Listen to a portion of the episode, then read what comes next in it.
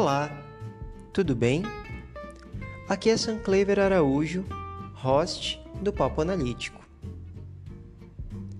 As análises, na sua maioria esmagadora, acontecem em um espaço físico com um ambiente minimamente controlado. Hoje vamos falar do local onde ocorrem as análises, ou seja, o laboratório analítico. Um laboratório, para realizar suas análises, precisa ser um mínimo estruturado. Logicamente, essa estrutura irá depender de que tipo de análise esse laboratório realiza. E isso dependerá dos analitos com os quais o laboratório deseja trabalhar. Se ele trabalha com analitos inorgânicos, ele vai ter à sua disposição uma estrutura que o ajude a analisar essas substâncias. Se trabalha com analitos orgânicos, vai precisar também de estruturas adequadas para realizar a análise das substâncias orgânicas de interesse. Compreenda a estrutura como instalações, equipamentos adequados. O laboratório precisa ter à sua disposição reagentes adequados com o grau de pureza necessário para fazer seus ensaios. E precisará de normas para preparo e manuseio dessas soluções e reagentes.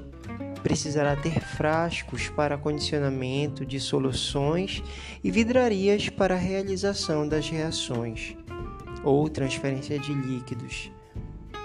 Às vezes, as reações ocorrem sob aquecimento e uma forma de fornecer calor para as reações é desejável e precisa ser providenciada. Às vezes é necessário concentrar os analitos, misturá-los, etc. Enfim, as operações dependerão da necessidade dos procedimentos para cada analito. Um instrumento sempre presente em um laboratório é a balança, que precisa ser da sensibilidade adequada, podendo pesar grandes quantidades ou quantidades muito pequenas. Quanto menor a massa que precisa ser pesada, maior é a sensibilidade que a balança precisa ter.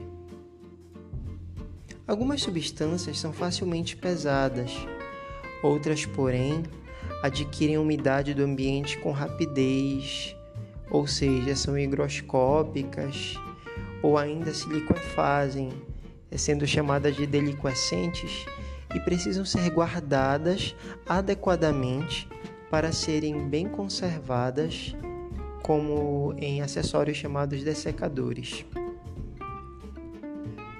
As análises, não poucas vezes, precisam de operações como clarificação, realizadas por meio de filtração ou centrifugação.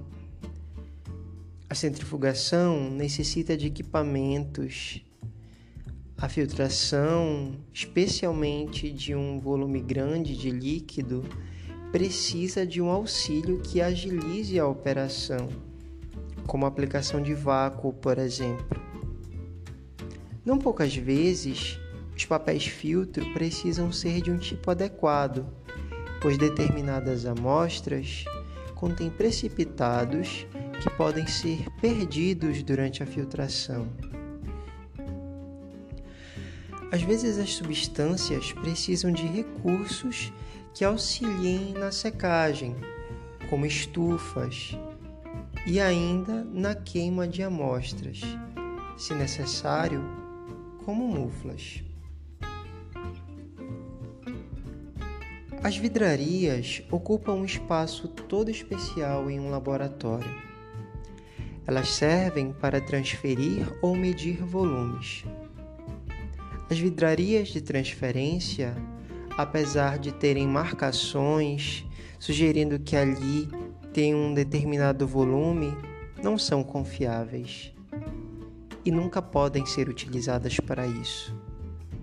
Para medir volumes, Podemos fazer isso através de vidrarias de precisão, que podem ser do tipo graduadas, pois podem medir uma faixa de volumes ou volumétricas, que medem apenas um volume.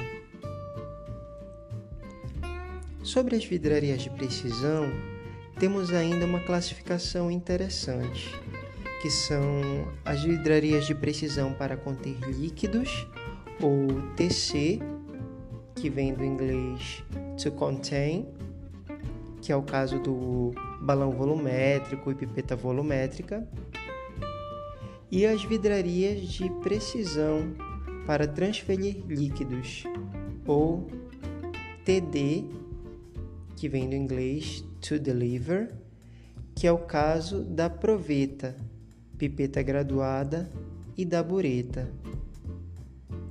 Eu peço perdão, acabei de cometer um erro. Pipeta volumétrica é vidraria do tipo TD. É uma classificação de vidrarias de precisão, TC e TD. Existe uma outra forma de medir volumes, que são os instrumentos automáticos, como pipetas automáticas e dispensadores. O ambiente do laboratório é muito importante para a análise e a temperatura tem uma importância particular. A dilatação de algumas vidrarias devido a uma temperatura não controlada pode interferir grandemente em um resultado, e o laboratório sofrerá as consequências deste lapso. A água é um importante, entre aspas, reagente, sendo o solvente da maioria esmagadora das soluções. A água precisa ser de qualidade adequada para as operações. Na maioria das vezes, a água destilada é mais do que suficiente. Mas dependendo da aplicação, ela não basta e é necessário um purificador mais eficiente para remover impurezas de baixa concentração, mas que podem interferir na análise. Outros equipamentos mais específicos, como espectrômetros de quaisquer tipos, dependerão das análises específicas do laboratório. O analista do laboratório precisa manter um caderno onde as operações são registradas e, em caso de laboratórios comerciais, formulários e registros formais, além de outros documentos, são utilizados e estes são parte de um sistema de qualidade estabelecido. Muitas outras coisas poderiam ter sido ditas, mas como nossos episódios são curtos, creio que estas são suficientes para iniciar o assunto. Gostou? Espero que sim. Curta o episódio na sua plataforma preferida e compartilhe o nosso conteúdo nas suas redes sociais. Obrigado por estar no Papo Analítico e até a próxima.